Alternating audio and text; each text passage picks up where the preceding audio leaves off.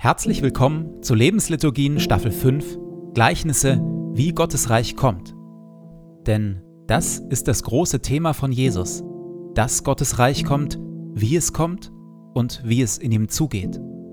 In immer neuen Geschichten und Vergleichen bringt Jesus uns und unsere Welt in Berührung mit Gottes beglückend irritierend anderer Welt.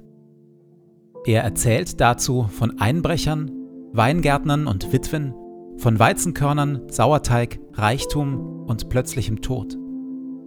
In den Lebensliturgien lassen wir uns von Jesus mit hineinnehmen, in diese Geschichten und in das Kommen seines Reiches, seiner Wirklichkeit. Und jetzt viel Freude damit.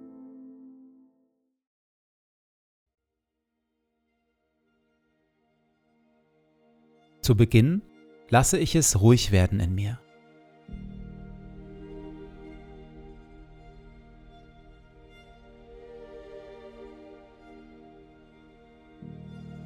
Ich atme langsam und bewusst.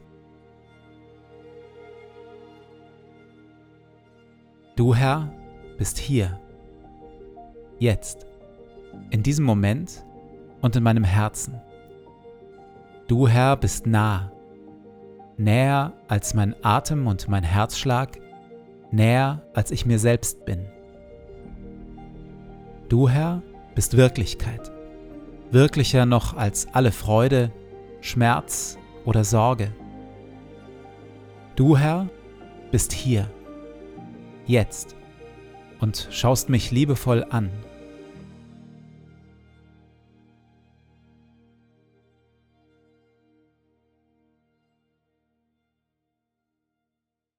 Wir hören Worte, wie Jesus Gottes Reich beschreibt, Gottes Reich und wie wir in ihm leben können.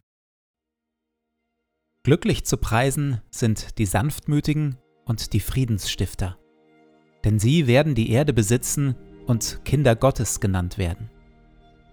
Verzichtet also darauf, Böses mit Bösem zu vergelten. Haltet lieber die andere Wange hin. Betet, dass Gottes gutes Reich kommt und sein Wille geschieht. Trachtet immer und überall zuerst nach seinem Reich und seiner Gerechtigkeit dann wird Gott euch alles Übrige dazugeben. Sorgt euch um nichts. Sammelt euch keine Reichtümer hier auf der Erde. Fragt euch nicht ständig, was wollen wir essen, anziehen oder kaufen. Sammelt euch lieber Schätze im Himmel und teilt, was ihr habt, mit den Armen.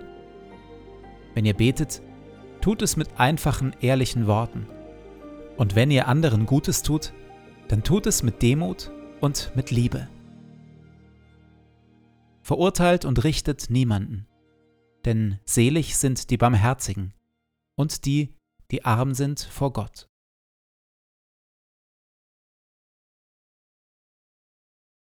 Im Gleichnis Jesu von den Weingärtnern treffen zwei Welten aufeinander. Die alte oder normale Welt und das Reich Gottes. Zu Beginn schildert Jesus ausführlich und nüchtern die alte Welt. In ihr steht und lebt jeder für sich allein. Es ist ein Kampf um die eigene Existenz und ein ständiges Vergleichen. Wer hat was? Wie viel bekomme ich? Warum bekommen andere mehr als ich? Wenn jemand es schafft, mehr für sich herauszuschlagen als andere, entstehen Neid und Wut. Unzufriedenheit und Missmut sind häufige Begleiter. Gerhard Lofink schreibt über das Gleichnis Die Meisterschaft dieses Gleichnisses besteht nun gerade darin, dass es mit sparsamsten Mitteln zeigt, wie in diese Welt der alten Gesellschaft plötzlich die neue Welt Gottes einbricht. Mit dem Himmelreich ist es wie mit einem Gutsbesitzer, der sich früh am Morgen aufmachte, um Arbeiter für seinen Weinberg einzustellen.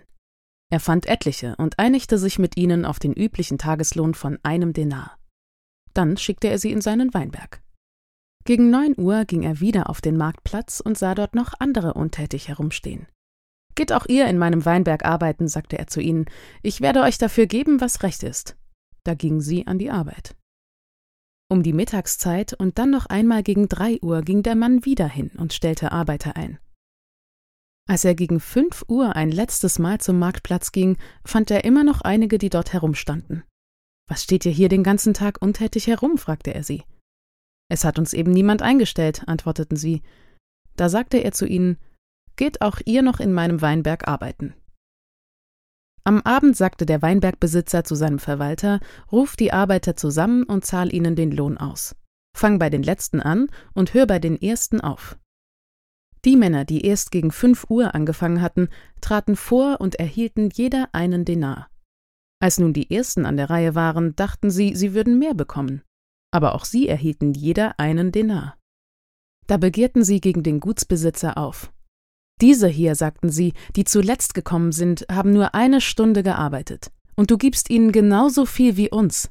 Dabei haben wir doch den ganzen Tag über schwer gearbeitet und die Hitze ertragen. Da sagte der Gutsbesitzer zu einem von ihnen Mein Freund, ich tue dir kein Unrecht. Hattest du dich mit mir nicht auf einen Denar geeinigt? Nimm dein Geld und geh. Ich will nun einmal dem Letzten hier genauso viel geben wie dir. Darf ich denn mit dem, was mir gehört, nicht tun, was ich will? Oder bist du neidisch, weil ich so gütig bin? Im Reich Gottes gelten also andere Gesetze. Auch hier wird vom Morgen bis zum Abend gearbeitet, aber die Arbeit und das Leben haben in sich selbst eine eigene Würde. Jede und jeder ist hier ganz und gar geliebt, beschenkt, für jeden und jede ist von Gott her gesorgt, wenn auch durchaus, und das bleibt die Herausforderung, in unterschiedlichem Maß. Maßstab und Herzschlag in dieser neuen Welt sind nicht Überlebenskampf oder Vergleichsdenken, sondern Liebe, Großzügigkeit und Gönnen können. Gottes neue Welt ist geprägt von Mitfreude, wenn es anderen gut geht, und Mitleiden, wenn andere es schwer haben. Auf diese Weise entstehen echte Gemeinschaft, tragfähige Beziehungen und Solidarität. Wo erlebe ich in mir und in meinem Umfeld bereits etwas von dieser neuen guten Welt Gottes? Und wo stecke ich noch fest in der alten Welt, in Vergleich, Missgunst und Neid? In der Stille komme ich mit Gott darüber ins Gespräch.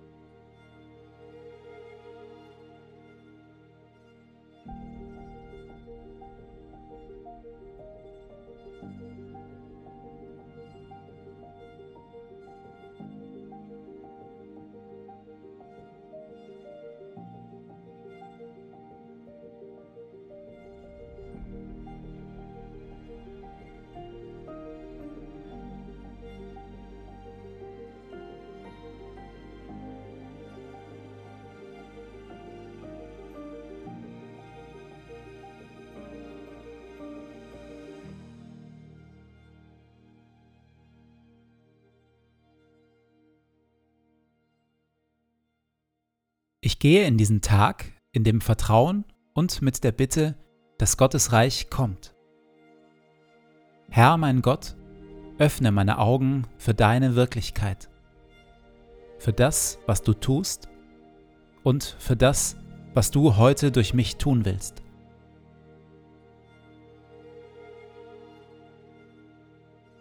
Lass dein Reich kommen und deinen guten Willen geschehen, wie im Himmel so in unseren Parlamenten und den Konzernzentralen unserer Wirtschaft, genauso wie in unseren Schulen, Gefängnissen, Altersheimen und Kirchen. Und natürlich auch in meinem Leben. Sende zu all dem deinen Heiligen Geist, denn dein ist das Reich und die Kraft und die Herrlichkeit in Ewigkeit.